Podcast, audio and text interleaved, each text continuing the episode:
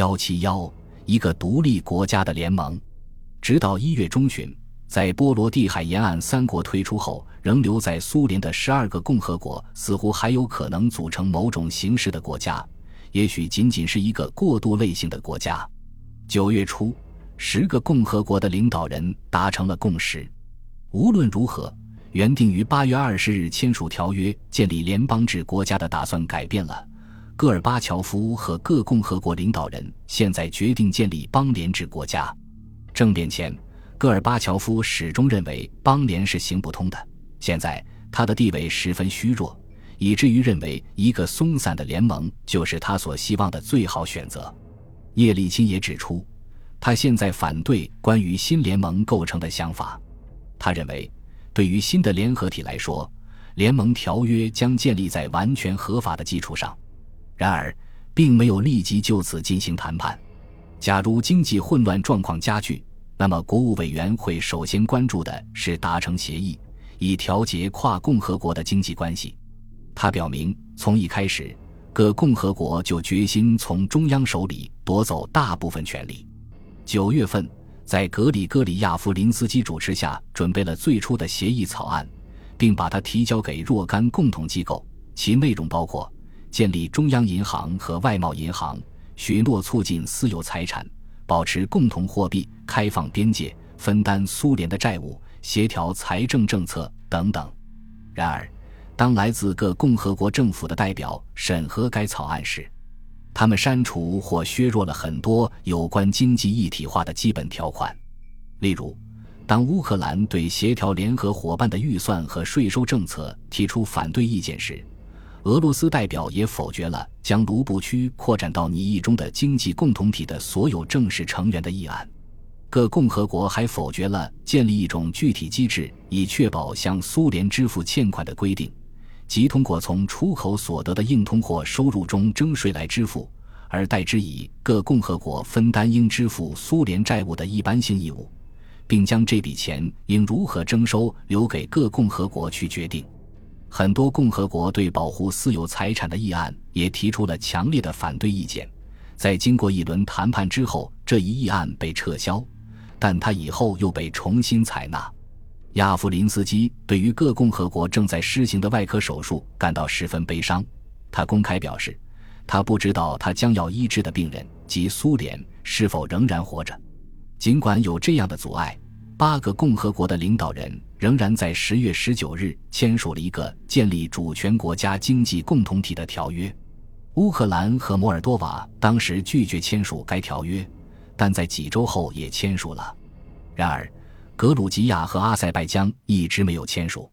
尽管签署条约时大肆夸耀，欢呼它是前进的重要一步，但实际上该经济条约只不过是继续进行谈判的一个保证。尽管他声称建立了一个经济共同体，但在真正的经济共同体产生之前，还需达成二十四个附加协议。某些根本问题仍悬而未决：经济共同体各机构的地位和权利、联盟银行的章程、所有权、人员跨边界的流动以及外债机构。所有这些很可能都是有争议的。有关经济条约的经验表明，政治联盟。它是一个比经济合作更敏感的问题。如果最终能够建立，也只能是一个非常松散的联盟。十月末，叶利钦在未征求戈尔巴乔夫意见的情况下宣布其改革计划。很多人认为这是一个信号，表明叶利钦试图摧毁苏联。但是叶利钦仍说他赞成保留联盟。实际上，在十一月四日的国务委员会会议上，他的讲话让每个人都感到惊讶。他宣称。俄罗斯无意建立自己的武装力量。在叶利钦说这番话之前，国防部长沙波什尼科夫曾在报告中预言：如果当前的趋势继续下去，苏联将变成一个彼此征战不休的公国的混合体。叶利钦第一个对沙波什尼科夫所做的预言加以评论。他说：“不管其他共和国可能干什么，俄罗斯绝不打算建立自己的军队。”他以强调问题时总是那样洪亮的声音宣布：“我们将不是第一个，也不是第二个、第三个或者第四个。”这就是俄罗斯对那些担心他可能威胁其他国家的人的回答。接着，他借用了戈尔巴乔夫常用的语言，补充道：“尽管有各种各样的困难，但既然我们试图创建一个新的国家，主权国家的联盟，那么毫无疑问，他应该拥有一支统一的军队、统一的武装力量。”在讲话中，叶利钦不仅赞成戈尔巴乔夫对武装力量所持的立场，而且当他谈到创建一个新国家时，还使用了戈尔巴乔夫的另一个关键词。这一措辞表示，联盟将是一个拥有真实权力的国际法主体，而不仅仅是个讨论和协调的联合体。叶利钦反复无常，人们不能肯定他对自己的观点能够坚持多长时间。而实际上，当国务委员会十一月十四日在新奥加廖沃的别墅，四月份曾在那里达成了九加一协议，再次聚会时。叶利钦公开提出了新的联盟是否应作为一个国家的疑问。叶利钦在发言中反对创建一个统一国家，他的讲话得到了沙波什尼科夫的支持，但是使其他与会者感到吃惊。他们认为该问题已经得到解决。叶利钦更愿意把这一国家简单的称作邦联。戈尔巴乔夫和纳扎尔巴耶夫对此提出反对。认为，尽管他们在建立邦联制国家上已取得一致，但它的结构不应是松散而杂乱无章的。戈尔巴乔夫试图恢复“联盟”一词，但叶利钦和其他人都拒绝接受它。对于那些从事过有关学习的人来说，这些定义是模糊的，因而这种争论似乎毫无意义。但它并非如此，争论的焦点在于，他们要创立的联盟是否是一个拥有总统。或者是由总书记而不是总统管理官僚机构和立法机关的国家，是否能够派出和接待大使？是否属于若干或者某个国际组织？是否是其成员的唯一依靠？戈尔巴乔夫可能感觉到脚下的土地正在崩溃，他顽强地争辩说：“任何有用的联盟都必须具有国家资格的属性。”叶利钦和舒什科维奇拒绝屈服，戈尔巴乔夫发出了命运攸关的挑战。如果不准备建立任何有效的国家结构，我们何必还要总统和议会呢？如果你们做出那样的决定，我准备辞职。根据格拉乔夫的记录，叶利钦对这一声明不以为然地耸耸肩。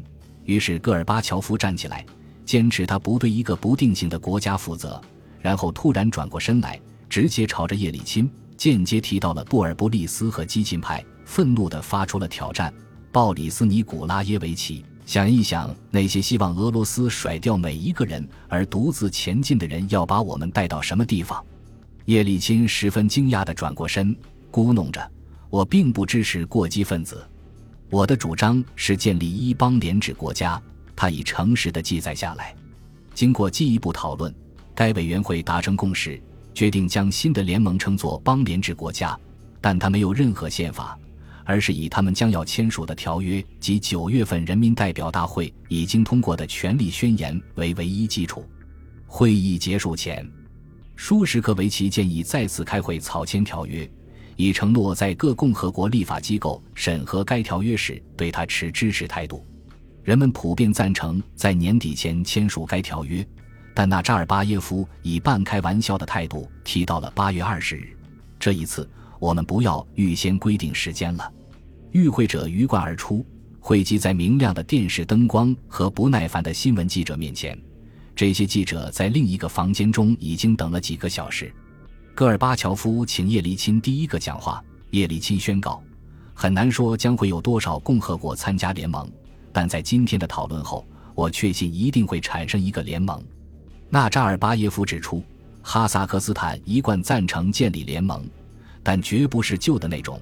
而是今天确实存在的联盟，是独立与平等的主权国家的联盟。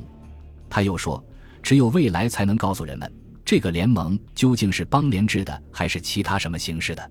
舒什克维奇也认为，很可能会建立一个联盟。来自中亚的三位总统同意他的判断。在回答后面的问题时，叶利钦就当天的协议做了更明确的回答。他说：“他们赞同建立一个主权国家的联盟——邦联制国家，并根据签署该条约国家的授权发挥作用。”各共和国总统证实，在该文件签字之前，他们唯一做的就是同各自的立法机构进行讨论，并可能做某些小的修改。然而，该文件本身提出了许多问题，例如，他在某一段指出，主权国家联盟根据主权国家的国际关系准则行事，该联盟是国际法主体，是苏维埃社会主义共和国联盟的继承者。但在后面的条款中，他又宣称，构成联盟的这些国家是国际法的充分资格主体。换句话说，他们将拥有外交部。可以任命外交官，是国际组织的独立成员，这表明他们可以实行独立的外交政策，即使它同联盟的外交政策相冲突。很难知道在实践中如何贯彻这一条款。本集播放完毕，感谢您的收听，喜欢请订阅加关注，主页有更多精彩内容。